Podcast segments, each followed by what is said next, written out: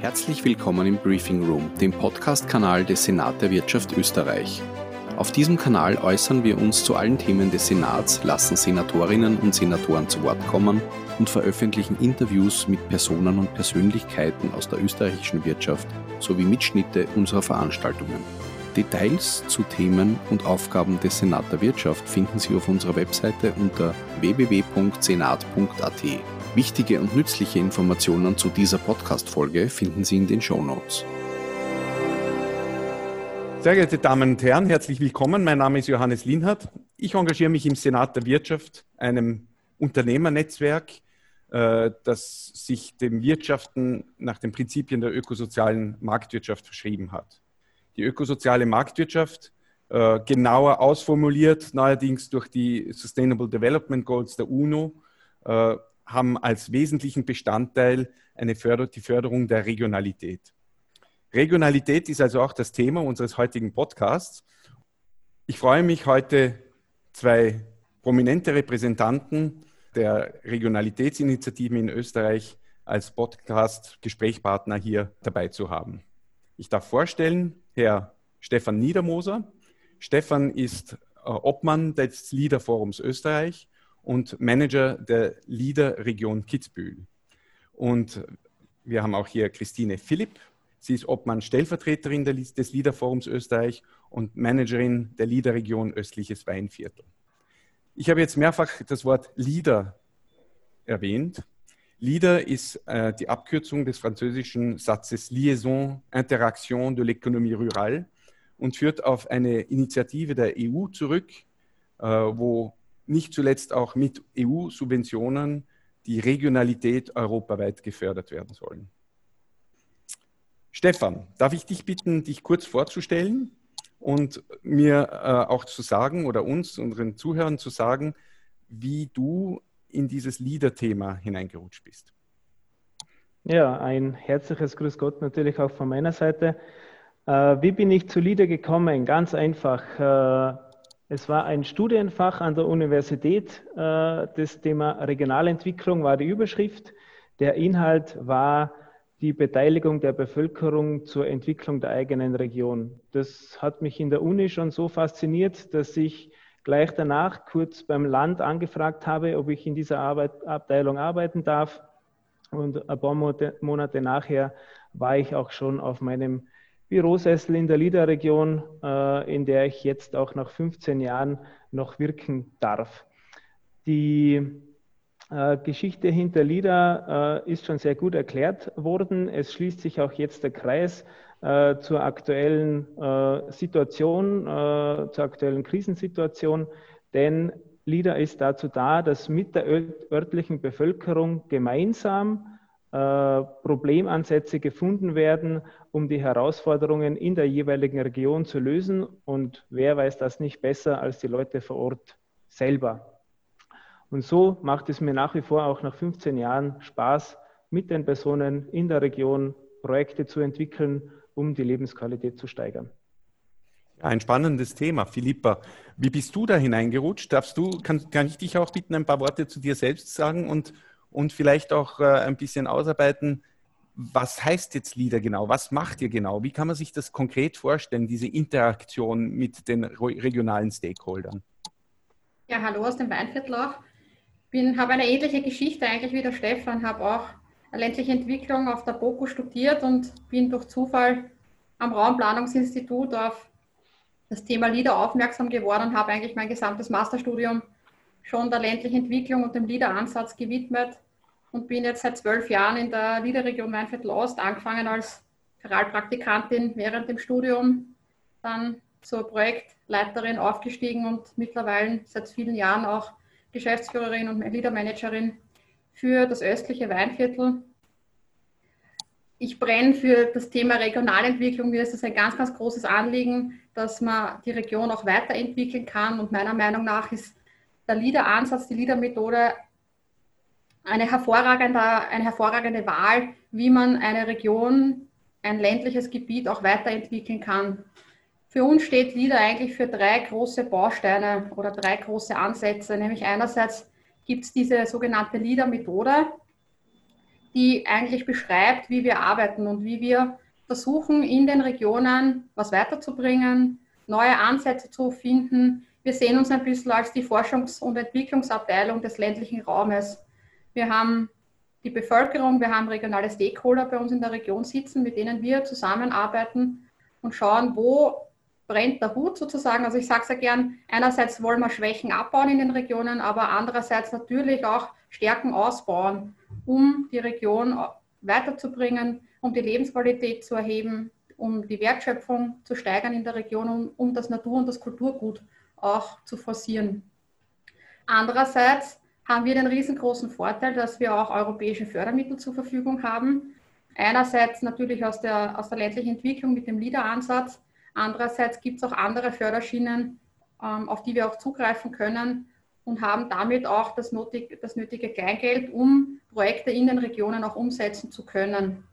Das ist der Vorteil, den LIDA bietet, da, dass wir eine gewisse finanzielle Grundlage auch mitbringen können. Andererseits holen wir auch Player in die Region, die auch Geldmittel aufbringen können, um das Ganze co zu finanzieren. Das heißt, kein Projekt, das wir betreuen, ist rein aus öffentlichen Mitteln im Sinne der Förderung aufgestellt, sondern wir haben auch Partner in den Regionen, Finanzgeber in den Regionen, die einfach Geld in einzelne Projekte investieren und so quasi einen großen Mehrwert schaffen für die Region. Und der dritte Teilbereich ist natürlich die Organisation der jeweiligen Liederregion an sich. Die meisten Regionen in Österreich sind als Verein aufgestellt. Da steht eine Organisation dahinter, die sich sehr stark auf den Netzwerkcharakter verschrieben hat. Also ich baue sehr stark auf das Netzwerk, das in meiner Region vorhanden ist. Man kennt zu den wichtigsten Themen der Regionalentwicklung, kennt man seine Player, mit denen man zusammenarbeitet. Wenn zu mir ein, eine coole Idee herandringt, dann versuche ich natürlich auch immer die richtigen Player zusammenzubringen, auf einen Tisch zu bringen, sie zu vernetzen, zu schauen, wer hat schon fachliches Know-how in dem Bereich, wer kann sich da einbringen. Eventuell gibt es ja schon Projektansätze in diesen Teilbereichen äh, wo Leute auch zusammenarbeiten zu können. Ich sage, man muss nicht für alles gleich das Rad neu erfinden. Ne? Ja, es, so arbeiten ähm, wir, das machen wir. Ja. Es gibt es, äh, wenn ich richtig informiert bin, 77 Liederregionen. Genau. Wie wurden die definiert? Wie haben die sich gefunden? Grundsätzlich muss man am Beginn einer Förderperiode, also einer sogenannten EU-Programmperiode, muss man sich bewerben, um wieder Liederregion werden zu können. Es gibt viele Liederregionen in Österreich, die machen das seit vielen, vielen Jahren. Also das, die ländliche Entwicklung steht Österreich seit 1995 zur Verfügung, seit Österreich der Europäischen Union beigetreten ist. Seitdem gibt es im Siebenjahres-Programmschnitt quasi Liederförderperioden und für jede Programmperiode kann man sich als Liederregion bewerben, wenn man das möchte, also als Region bewerben. Einerseits muss die Region da dahinter stehen, das heißt, Stephansregion muss sich mit den Bürgermeistern, mit den Interessensvertretungen dafür entscheiden, sich als Region zu bewerben. Genauso muss sich meine Region mit meinen Bürgermeisterinnen und Bürgermeistern, regionalen Stakeholderinnen und Stakeholdern dafür entscheiden, wieder eine LEADER-Region zu bewerben. Das heißt, einerseits müssen die Gemeinden dahinter stehen, müssen Gemeinderatsbeschlüsse fassen, dass sie für sieben Jahre ähm, bei unserem Verein dabei sind und damit auch die LEADER-Idee, die LEADER-Methode in unserer Region leben. Mit, diesem, mit diesen Gemeinderatsbeschlüssen im Gepäck sozusagen erstellen wir eine lokale Entwicklungsstrategie in den Regionen. Jede Region für sich schaut, wo ihre Stärken, ihre Schwächen sind, erstellt ein Strategiepapier, was sie in den nächsten sieben bis zehn Jahren erreichen möchten und mit dem zugesprochenen EU-Budget auch umsetzen möchten in der Region. So bewirbt sich jede Region für sich quasi äh, um das Programm der ländlichen Entwicklung des LIDA-Ansatzes und entscheiden tut es im Endeffekt dann das Bundesministerium, die treffen die Auswahl und erkennen dann eine Region als Liederregion an. Wie viele äh, Gemeinden sind in der Liederregion Kitzbühel integriert, äh, Stefan? Und kannst du uns ein konkretes Beispiel geben, wie ein, ein, durch diesen Liederansatz ein Projekt äh, entstanden ist, äh, wie lange das gedauert hat, bis dieses Projekt dann umgesetzt wurde, wie, welche Hürden da waren und so weiter? Unsere Liederregion besteht aus 13 Gemeinden mit 45.000 Einwohnern. Und äh, hier drin versteckt ist aber eine enorme Stärke von LIDA, dass sich diese Gemeinden, die Region selber auf Basis ihrer Funktionalität finden muss. Als kleines Beispiel ist bei uns auch eine Gemeinde aus, der, aus dem Bundesland Salzburg mit dabei. weil sie funktional gesagt haben im Bereich ähm, Tourismus und so weiter, sind sie eher uns nahe. Und diese Stärke bietet der LEADER-Ansatz, weil es wirklich darum geht, die Herausforderungen in einer definierten, aber funktionalen Region zu erläutern. Wie die, ähm, das typische LEADER-Projekt gibt es nicht. Der Vorteil von der LEADER-Struktur ist, sie ist thematisch und politisch neutral. Das heißt, es gibt ein Projekt äh, mit einem Volumen von 3000 Euro, es gibt aber auch LEADER-Projekte mit einem Volumen von 3 Millionen Euro.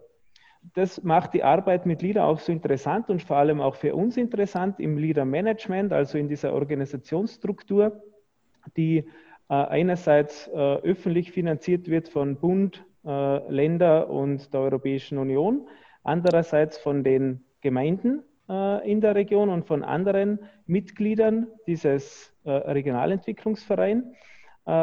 Und ich kann jetzt nur unsere Region als Beispiel nehmen. Seit 2015 wurden 120 LEADER-Projekte bei uns eingereicht und zur Förderung von unserem regionalen Gremium äh, bewilligt und dann vom Land äh, die schlussendliche Förderzusage ähm, erteilt bekommen.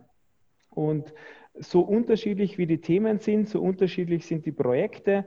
Äh, wichtige äh, Botschaft an alle, die es erwägen.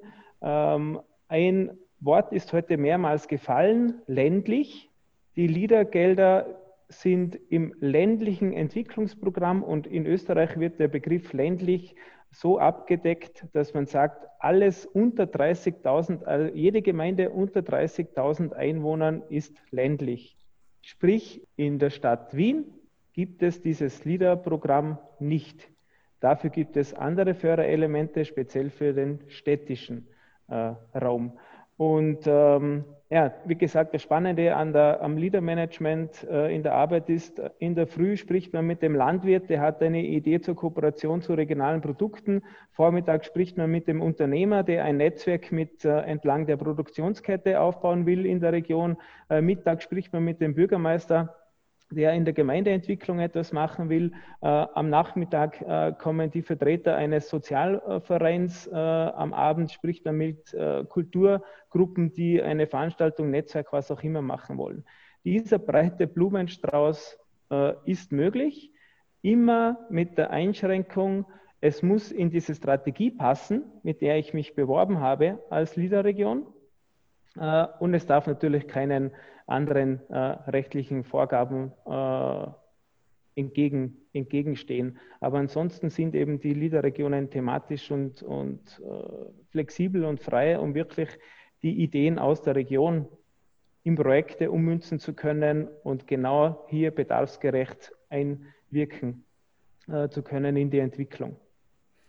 Interessant. Darf ich euch beide bitten, dass Sie mir vielleicht ein ganz konkretes Projekt schildert, das, das ihr umgesetzt habt und, und was das bewirkt hat? Stefan?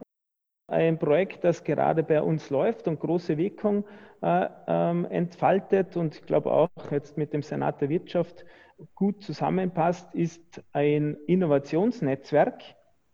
Das heißt, wir haben über ein gefördertes Projekt eine Person 40 Stunden angestellt, die sich nur dem Thema Innovation in der Region widmet.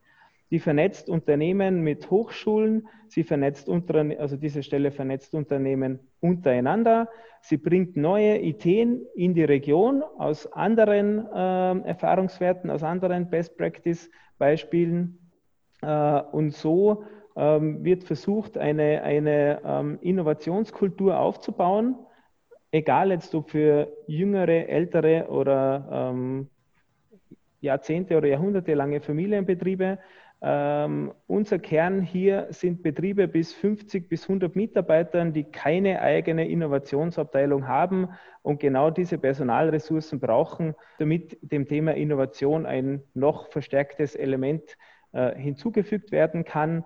Der Vorteil, wenn wir es über LEADER machen, ist eben derjenige, dass wir die Personalressourcen zur Verfügung stellen und die Netzwerke zu anderen äh, gleich mitliefern. Und äh, das machen wir jetzt seit einem Jahr und da gibt es sehr viele kleine ähm, Output-Projekte und sehr viele äh, große äh, Inputs schon oder Impacts in der Region, wo man sieht, okay, wir, wir, wir beschäftigen uns nicht mehr mit, was wird wo gebaut, sondern wo ist etwas Innovatives am Start und wie können wir das unterstützen. Und wie hoch ist der budgetäre Aufwand hierfür? Insbesondere, was, was ist da jetzt an öffentlichen Geldern in eure Region geflossen? Ähm, der, der, der Aufwand für diese Stelle sind 150.000 Euro. Davon finanzieren wir über das LIDA-Programm, ähm, also über unsere regionale Förderschiene, äh, 110.000 Euro und 40.000 Euro bezahlen die äh, Unternehmen in der Region, um dieses Netzwerk nutzen zu können. Als Ihren Beitrag. Interessant, Richtig. ja, sehr interessant. Was gibt es im östlichen Weinviertel für ein Vorzeigeprojekt, Christine? Ja, ich möchte gleich ein, eine, eine zweite Sichtweise auf LIDA auch äh, geben. Wir haben im Weinviertel momentan äh, ein sehr, sehr cooles Projekt gestartet vor einem Jahr, was ein Kooperationsprojekt zwischen vier Liederregionen ist. Das heißt, das geografische Weinviertel setzt sich zusammen aus vier Liederregionen, der, meiner eigenen Liederregion, dem östlichen Weinviertel. Dann gibt es noch die Liederregion Weinviertel Mannhardsberg, die Liederregion Weinviertel Donauraum und die Liederregion Machfeld. Und wir vier gemeinsam haben ein Projekt entwickelt, gemeinsam mit Vertretern der Landesregierung und Weinviertel Tourismus, wo es darum geht, das Innenmarketing des Weinviertels zu stärken. Also wir wollen ganz bewusst Regionsbewusstsein generieren, den Heimatstolz zu forcieren. Der Stefan in Kitzbühel hat das Problem jetzt weniger. Die Kitzbühler sind Kitzbühler oder Tiroler sind Tiroler. Bei uns im Weinviertel ist das jetzt nicht so selbstverständlich. Wir haben sehr oft das Problem, dass wenn ein Weinviertler im Urlaub gefragt wird, woher er kommt, dass dann die Antwort ist nördlich von Wien oder ich wohne an der tschechischen Grenze von Österreich. Ähm, wir bauen da sehr stark darauf, dass die Weinviertlerinnen und Weinviertler stolz sind auf ihre Heimatregion und ab jetzt auch, wenn sie gefragt werden, sagen, dass sie aus dem Weinviertel kommen. Da gibt es ganz, ganz viele Bausteine. Einerseits haben alle, alle Gemeinden im Weinviertel, also wir sind in Summe sind wir 122 Gemeinden im, äh, im gesamten Weinviertel, haben Weinviertelfahnen bekommen, die es vor den Gemeindeämtern auf Ausflugszielen an wichtigen neuralgischen Punkten, also zum Beispiel auf der höchsten Erhebung des Weinviertels steht jetzt oben eine Weinviertelfahne, ähm, haben bekommen, die sind jetzt aufgehängt. Also wenn man durchs Weinviertel fährt, sieht man an vielen Orten eine orangene Weinviertelfahne wehen. Wir haben aber zum Beispiel auch jetzt während der Corona-Krise sehr stark das Thema regionale Produkte forciert, die Verfügbarkeit von regionalen Produkten zu bekommen, indem man auch gemeinsame kooperative Vermarktungsmöglichkeiten schafft, wo ein Einkäufer quasi in ein Geschäft gehen kann und dort viele regionale Produkte gemeinsam bekommt, um nicht am Samstag vom Bauern A zum Bauern B zum Bauern C zu pilgern, um seinen regionalen Einkauf zu erledigen.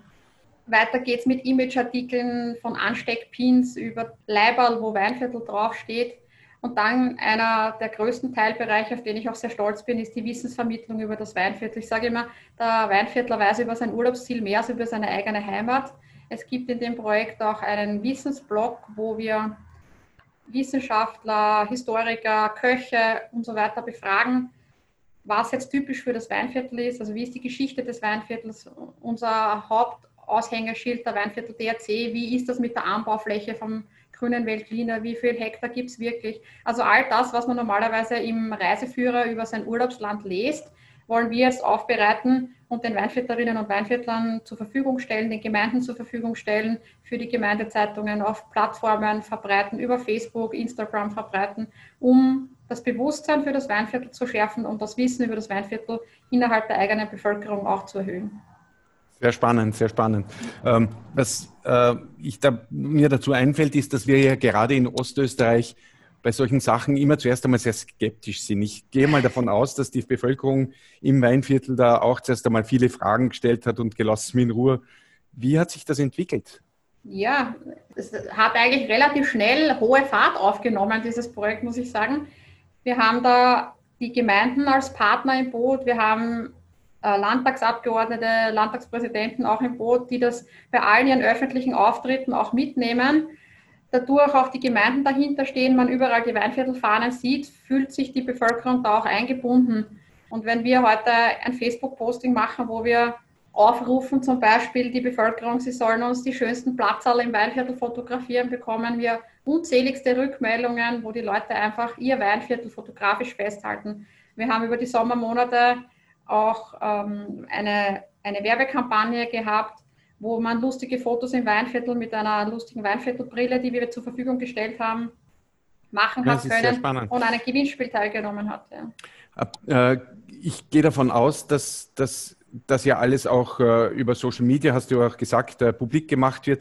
Wenn ihr da Links habt, äh, bitte schickt mir die. Wir werden die dann über den Podcast auch verbreiten, damit sich Leute ein Bild machen können, äh, wie solche konkreten Prozesse sich, sich äh, darstellen. Äh, wie war bei dir der finanzielle oder ist bei dir der finanzielle Aufwand für dieses konkrete Projekt? Es sind im Endeffekt, äh, stückelt es sich zusammen in einem Kooperationsprojekt, dass es jede Liederregion, alle vier Liederregionen tragen ihre Kosten quasi selbstständig.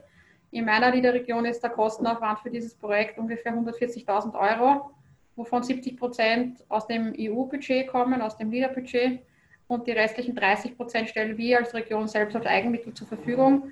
Da habe ich Gott sei Dank die, meine 58 Gemeinden hinter mir, die auch einen zusätzlichen Eigenmittelbeitrag in dieses Projekt hinein sponsern sozusagen, damit wir das äh, finanzieren können und sie als Gegenleistung dann diese Weinviertelfahnen, Weinviertelliegestühle etc. zur Verfügung gestellt bekommen. Ja, denn Finanzierung ist meine nächste Frage, Stefan. Äh, wie, was was äh, stellt die EU zur Verfügung und, und wie funktioniert das dann mit österreichischen Subventionen, Bund, Land, Gemeinden? Was ist das Minimum, äh, was hier zur Verfügung steht und was wäre das Maximum? das Maximum sind, sind immer 100 Prozent. Okay. Äh, aber ähm, ja, vielleicht, wie, wie ist das? Äh, die, dieses gesamte EU-Budget ist ja jetzt auch in den Medien, weil gerade der neue Finanzrahmen ausgehandelt wird. Der ist natürlich auch für uns wichtig. Im äh, neuen Finanzrahmen steht eine Summe von 1,1 Billionen äh, Euro. Äh, davon sind circa 400.000 Euro es ist immer eines der größten Budgets für den Agrarbereich äh, reserviert. Und der Agrarbereich ist aber jetzt nicht nur der Landwirt, sondern ist der gesamte ländliche Raum. Moment, du hast jetzt gesagt 1,1 Billionen. Billionen. Und dann sind es 400 Millionen oder 4 Milliarden. Milliarden. 4 Milliarden, Milliarden die ja, für Landwirtschaft, ja. genau. Mhm. In, der, in der Europäischen Union. Mhm. Davon, davon bekommt Österreich aufgrund der Bevölkerungsanzahl und aufgrund von Verhandlungen und so weiter äh, circa 4 Milliarden Euro für die Zeit von 2021 bis 2027. Und jetzt kommt das Spannende für LIDA. 5 Prozent von diesem Budget müssen mindestens über diesen LIDA-Ansatz in den Regionen in Projekten ausgegeben werden. Das sind also das, 200 Millionen. Das sind 200 Millionen von der EU. Ja. Äh, jetzt kommen aber noch Finanzierungsanteile vom Bund und von den Bundesländern dazu. Das heißt, die ähm, LIDA-Struktur in Österreich verfügt über ein Förderbudget von circa 250 Millionen Euro für die sieben Jahre. Das bedeutet auf die Region heruntergebrochen, dass im Durchschnitt jede Region circa drei Millionen Euro äh, zur Verfügung hat, um, wie gerade vorhin erwähnte Projekte ähm, zu finanzieren. Äh, und so setzt sich das Geld zusammen. Ein wesentliches Merkmal bei LIDA ist, es gibt keine 100% Förderung. Das heißt, wenn man ein Projekt macht, gibt es Abstufungen. Wenn das Projekt direkte Einnahmen erzielt, wird es weniger gefördert, als wenn es ein gesellschaftliches äh, Projekt ist, wo keine Einnahmen erzielt werden, dann wird es höher ähm, gefördert. So setzen sich die, die finanziellen Beiträge äh, von der EU bis zur Region äh, durch. Ähm, Jetzt hat ja der Bund ja auch Vorgaben. Ne? Er muss ja ein Minimum äh, beisteuern. Wie, wie bemisst sich das? Der ähm, Minimum von 20 Prozent von diesen 200 Millionen Richtig. aus dem EU-Geld. Das Jawohl. heißt, nochmal 40 Millionen muss der Bund beisteuern. Genau, muss der Bund beisteuern. Und so kommen wir zu den 250 Millionen, die du gerade erwähnt hast. Ne? Weil die Länder mit den Gemeinden und Ländern. Ja. Mhm. Jawohl. Okay. Und das sind verpflichtende Elemente. Ansonsten kann Österreich nicht das Geld von der EU ähm, auslösen. Mhm. Klammer auch, auch wenn wir es vorher natürlich bezahlt haben. Klammer mhm. zu. Ja, ja. Ja, da kommen wir nämlich schon zum nächsten Schritt. Das hat der Senat der Wirtschaft gemeinsam mit den LIDA-Regionen und weiteren äh, Kooperationspartnern sich dazu entschlossen, in Form eines Plädoyers äh, vor der Politik vorstellig zu werden, um diesen Budgetteil, der von Österreich beigesteuert wird, zu verbessern. Denn wenn ich richtig informiert bin, sind wir im europäischen Vergleich, ist der, ist der Bundes- und Landesanteil, äh, ich glaube sogar, sogar der Anteil an den EU-Förderungen, äh, bei uns sind es 5 Prozent, andere Länder machen 7, 8, 9 Prozent dieser EU-Landwirtschaftsgelder, die in die LIDA-Regionen gehen. Da sind wir also eher noch am unteren Rand. Und das war ein ganz klares Ansinnen des Senats Wirtschaft, nicht zuletzt auch nach der Corona-Krise, wo man gesehen hat, wie wichtig die Regionalität ist und wie sehr die an Dynamik gewonnen hat, hier äh, die Regierenden, die Politik, äh, die Verantwortlichen dazu zu gewinnen, diesen Budgetanteil aufzustocken. Das ist also dieses Plädoyer, das der Senat der Wirtschaft geschrieben hat, ist auf unserer Webpage abrufbar. Ähm, warum habt ihr euch entschieden, Stefan, dieses Plädoyer oder diesen gemeinsamen Weg mit dem Senat und weiteren Partnern zu gehen? Weil die Themen regionale Produkte, regionale Netzwerke, regionale Kreisläufe, regionale Resilienz, äh, Krisentransformation, alle diese Begriffe wurden in den letzten Monaten rauf und runter gespielt. Das sind Kernelemente des LEADER-Ansatzes, weil es, ich sage es nochmal, darum geht, dass die örtliche Bevölkerung selber entscheidet, was für sie gerade das Beste ist. Ähm, warum haben wir uns dann dazu entschieden? Wir haben unsere Kanäle, sofern es möglich war, im, bei den Ländern und im Bund und im Ministerium. Unser zuständiges Ministerium ist das ehemalige Landwirtschaftsministerium, jetzt äh, Ministerium für Tourismus, Regionen und, und Landwirtschaft. Da gibt es eingefahrene Schienen, weil das LIDER-Programm auch schon seit über 20 Jahren in Österreich läuft. Durch die Kooperation mit dem Senat der Wirtschaft und mit weiteren Partnern ist es gelungen, der LIDA-Methode eine zusätzliche Geschichte zu geben, eine zusätzliche Aufwertung äh, zu erteilen, in dem Sinne, dass man sagt, es ist uns nicht selber wichtig, weil wir mit diesem Modell arbeiten, äh, dass es verstärkt wird. Nur wir bekommen die Rückmeldung von jeder Seite, dass genau diese regionale Ebene jetzt gebraucht wird. Die gehört gestärkt. Man muss sie auch, äh, das sage ich auch ganz klar sagen, äh, dadurch, dass wir im Agrarbudget sind, haben wir natürlich auch mit einer Lobby äh, zu tun aus dem Agrarbereich, die äh, nicht ganz, äh, wie soll ich sagen, in Österreich unprominent und unwichtig ist. Äh, und von daher äh, war es für uns ein wesentlicher Schritt, ein wesentlicher Qualitätsschritt nach vorne mit Partnern wie eben den Senat der Wirtschaft an so einem gemeinsamen Plädoyer für die weitere Entwicklung im ländlichen Raum in Österreich für die Wirtschaft in diesen Räumen äh, die, nächsten Schritte zu setzen. Du hast einige wichtige Stichworte gesagt, weshalb ich äh, einen, einen, kleinen Zwischenruf machen möchte. Äh, du hast von Resilienz, von Kreislaufwirtschaft, von Ökologie, von äh, Zusammenarbeit, von äh, niemanden zurücklassen, Bildung und so weiter gesprochen. Das sind alles Themen, die wir in den äh, Sustainable Development Goals finden. Und ich möchte hier äh, einen kleinen Aufruf machen an alle Menschen in Österreich, die in diese Richtung irgendwie schon sich etwas überlegt haben, äh, irgendeine Aktivität gesetzt haben, sich für den Austrian SDG Award zu bewerben. Das ist ein Preis, der in Kooperation mit dem Nationalrat äh, unter dem Ehrenschutz des Bundeskanzleramts äh, vergeben wird. Und zwar in vier Kategorien. Kategorien Unternehmen, Kategorien Jugendinitiativen, da gehört auch Bildung dazu, Kategorien Gemeinden und da bitte auch an euch den Aufruf, alle eure Gemeinden äh, zu motivieren, sich für diesen Award zu bewerben und schließlich natürlich auch Journalisten, denn es geht ganz, ganz äh, besonders darum, das auch nach außen zu tragen, wofür diese SDGs stehen und was man damit erreichen und, und bewirken kann. Ähm, Bewerben kann man sich für diesen Award bis äh, Mitte Oktober. Also ein Aufruf an alle Hörer, äh, dies in ihrem Umfeld äh, bekannt zu machen und auch an euch, Stefan und Christine, bitte sagt euren Gemeinden, sie sollen sich für diesen Award bewerben. Die Publizität, die ihnen dadurch zuteil wird, ist enorm. Wir, der Senat, sehen unsere Rolle in dieser Kooperation äh, zwei, in, in zwei Formen. Einerseits haben wir als KMU-Netzwerk natürlich Unternehmer, die sehr, sehr daran interessiert sind, die Regionalität auch in ihrem Geschäftsmodell verstärkt wieder einzubauen. Nicht nur wegen Corona, sondern, sondern schon davor nicht zuletzt auch äh, wegen Klimaschutz und Umweltthemen hat sich das immer mehr bemerkbar gemacht, dass äh, die KMUs, die mittelständischen Unternehmen, die Familienbetriebe in diese Richtung mehr machen wollen und auch müssen. Ja, und der andere Grund, weshalb wir glauben, wir eine nicht unwesentliche Rolle haben, ist, dass wir ja doch zur Politik einen ganz guten Draht haben. Wir haben es schon geschafft, einige persönliche Gespräche in diversen Ministerien oder bei verschiedenen Landeshauptleuten zu führen. Ähm, da darf ich dich noch einmal fragen, Stefan.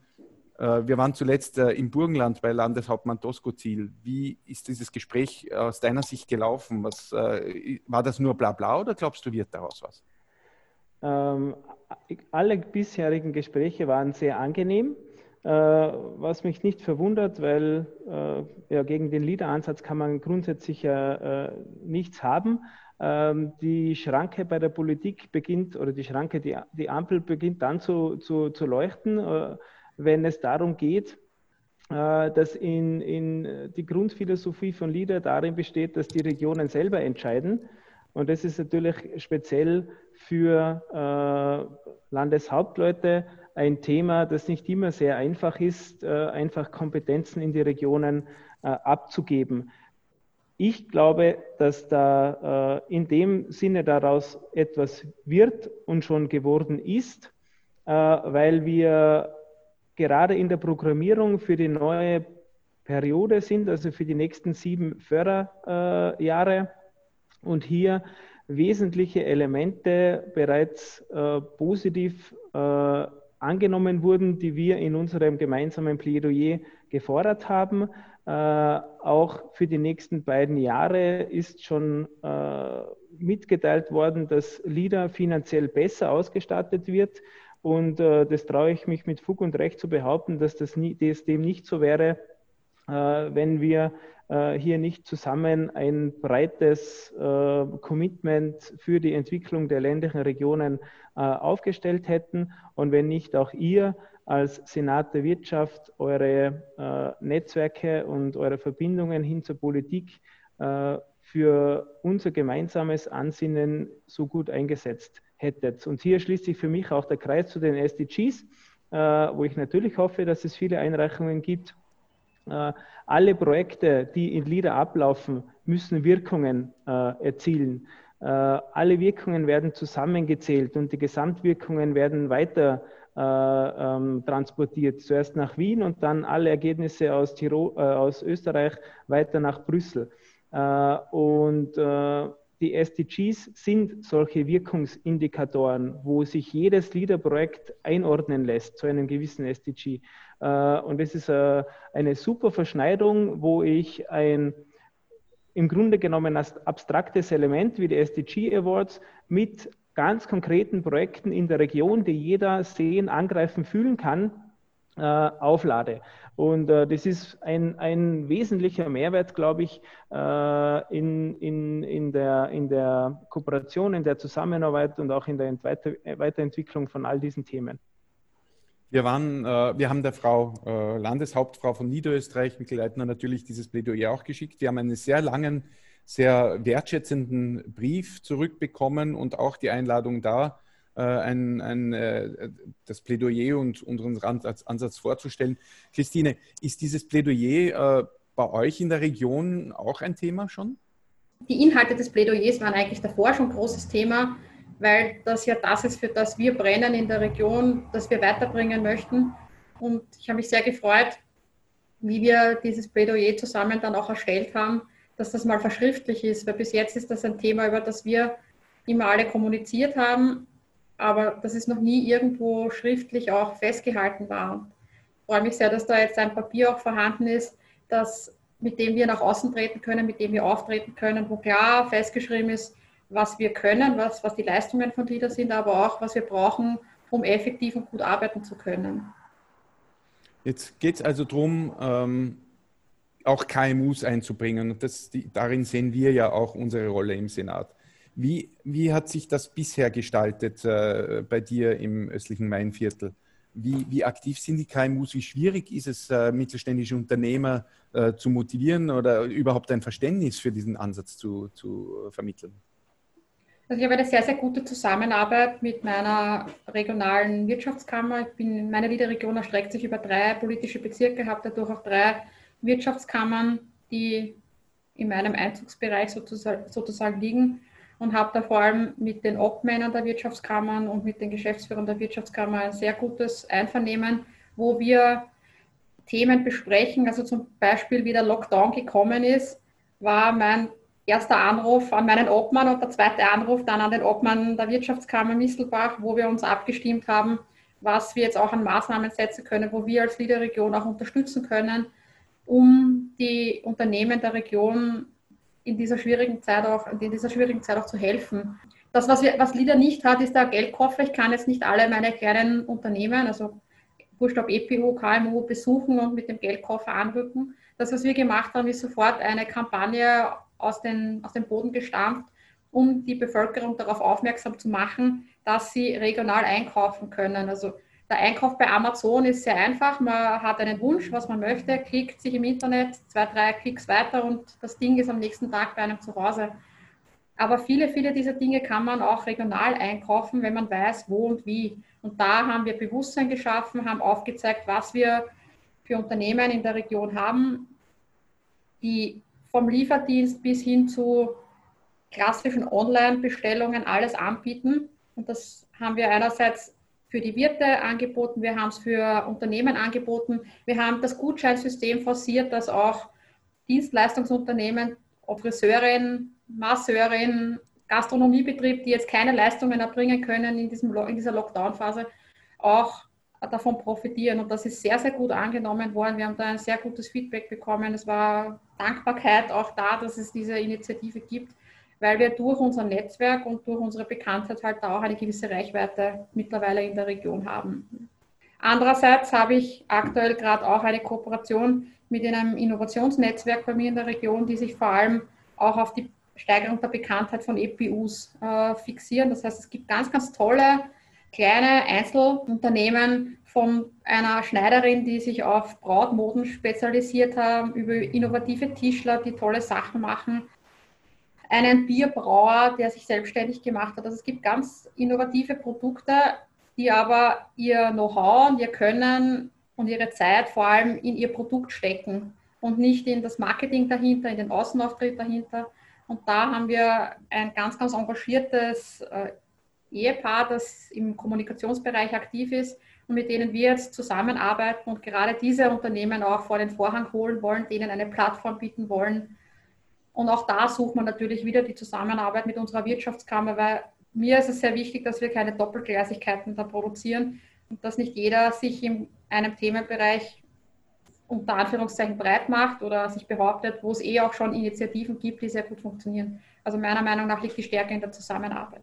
Es findet also letzten Endes eine, eine fantastische Ideengenerierung und dann Vernetzung äh, statt, von der alle profitieren und eben auch Unternehmer, mittelständische Unternehmen, auch größere Unternehmen. Wir selbst haben äh, in unserer Partnerschaft ein, ein recht großes österreichisches Unternehmen, ich darf es erwähnen, die BDO, die ja wesentlich bei der äh, Entwicklung äh, des Plädoyers beteiligt waren, die sehr hohes Interesse haben, diese Regionalität in allen Bereichen auch voranzutreiben. Wie, wie können sich also diese, wenn ein Unternehmer viele kennen dieses das Leader-System gar nicht. Äh, wir hoffen, dass durch diesen Podcast das jetzt wieder etwas mehr bekannt wird. Wie kann ein Unternehmer und ein Unternehmen es angehen, um in dieses Leader, in diesen Leader-Prozess hineinzukommen? Wahrscheinlich, indem man mit euch Kontakt aufnimmt. Ja. Ganz genau. Äh, erster Schritt äh, ist diese Kontaktaufnahme, äh, wobei man schon äh, erwähnen muss, dass es im, im Gesamtthema Regionalität und somit auch im Bereich LIDA immer darum geht, dass es jetzt nicht die klassische einzelbetriebliche Förderung ist, sondern dass es äh, äh, entweder ähm, branchenübergreifend oder sektorübergreifend oder die Vernetzung von mehreren Partnern, das steht bei uns im Förderprogramm. Auf dem Dach steht Region, äh, wobei natürlich äh, Regionalentwicklung nur funktionieren kann, wenn es eine gute Wirtschaft äh, gibt, weil hm. äh, äh, schöne Themenwege oder gute Sozialinfrastruktur äh, nützen mir nichts, wenn ich keine funktionierende Wirtschaft habe oder Arbeitsplätze, wenn in 20 Leuten hier keiner mehr wohnt, nützt mir die ganze Regionalentwicklung nichts mehr. Also von dem ist es schon ein, ein wesentliches Element, aber das Ziel von LIDA ist nicht, jemandem eine einzelbetriebliche Förderung zu geben. Wie findet ein Unternehmer seinen regionalen Ansprechpartner bei LIDA? wie man jetzt so alles findet im Internet, einfach äh, eingeben äh, LIDA und seinen Bezirk oder seine Region, dann wird man auf das entsprechende äh, Büro stoßen äh, und dann mit der Idee ganz einfach, wie gesagt, wir haben weder politische noch eine thematische Schlagseite, das ist unser Vorteil. Äh, wir haben natürlich auch äh, eine gewisse Verschwiegenheit, dass wir nicht Ideen eines Unternehmers gleich am nächsten erzählen, aber wir versuchen eben dann zu vernetzen, indem wir sagen, die Person denkt ähnlich, hast du schon mal mit der Person gesprochen, die äh, hat ein Netzwerk in diesem Bereich. So, so äh, versuchen wir dann im, im, Projektmanagement die Projekte zu einem äh, regionalen Leader-Projekt äh, zu konzipieren. Äh, ich will auch jedem Unternehmer anbieten, sich mit uns in Kontakt zu setzen und wir vermitteln gerne äh, die Kontakte in den LEADER-Regionen äh, weiter. Äh, LEADER schreibt man nur für die, die es im Internet suchen wollen, mit L-E-A-D-E-R, also Ludwig, Emil, Anton, Dora, Emil, Richard.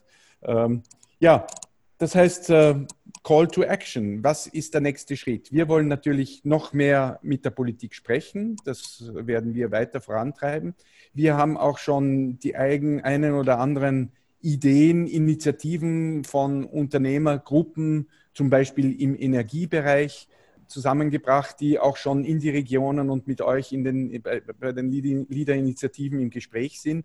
Äh, wir haben im letzten Senate-Magazin einige weitere Ideen und Initiativen publiziert, die regional umsetzbar wären. Ähm, Christine, was erwartest du jetzt als nächstes? Wie soll es weitergehen? Wie können wir dieses Momentum, das ja letzten Endes auch durch diese Corona-Krise äh, an Schwung gewonnen hat. Wie können wir das nützen und, und wie glaubst du, soll das Ganze weitergehen? Ja, das, was in den Regionen jetzt gerade passiert, ist die Vorbereitung auch auf die kommende Förderperiode. Also wir werden in den nächsten Monaten uns in allen 77 Regionen unseren Strategien widmen. Würde mich da sehr freuen, wenn sich, kann es für meine Region sprechen, wenn sich da auch Unternehmen die innovativ denken, die kooperativ denken, so wie es der Stefan gesagt hat, äh, bei mir melden und sich da auch einbringen. Ich freue mich über jeden, der neue Ideen einbringt und dadurch auch einen Mehrwert für die gesamte Region schafft, weil eine Region profitiert davon, wie innovativ die Menschen sind, um einfach auch einen Fortschritt generieren zu können. Das heißt, bitte einfach bei uns melden, sich einbringen. Wenn man Ideen hat, können wir Unterstützung anbieten, vom Netzwerk bis zum Fördergeld und ansonsten in die jeweilige Strategiearbeit auch einbringen. Mhm. Stefan, Call to Action? Erstens, die regionalen Unternehmer, bitte äh, wirklich äh, schaut euch diese Leaderstruktur an. Ähm, dann auch mit den generellen Netzwerken, die man schon kennt, auf Unternehmersicht. Da gibt es, ich bin mir sicher, viele Ideen und Initiativen, wo man entweder äh, ein Netzwerk benötigt oder finanzielle Mittel oder beides, äh, das nützen. Das Dritte, was wir vom Leader Forum aus machen, ist das Plädoyer natürlich in unseren Kanälen weiter zu verfolgen, die darin erwähnten Handlungsempfehlungen in die jeweiligen Kanäle, wo sie hingehören, zu kanalisieren und äh, als letztes natürlich ist es wichtig, dass die Betriebe weiterhin äh, fleißig arbeiten, damit Ideen und Projekte entstehen, äh, damit die Regionen, in denen die Betriebe sind, äh, gut aus der Krise herauskommen oder diese gut über, übertauchen können. Äh, und dann werden, glaube ich, wieder die regionalen Handlungsebenen, die jetzt wichtig sind, die regionalen Handlungsnetzwerke äh, zum Vorschein kommen und dann sind wir Mitglieder da. Das ist ja schon fast ein perfektes Schlusswort gewesen. Äh, wir kommen jetzt auch langsam zum Ende unseres Podcasts. Drum die Frage an euch beide, Christine und Stefan. liegt euch noch irgendetwas am Herzen? Wollt, haben wir alles gesagt oder wollt ihr noch irgendetwas uns mitgeben?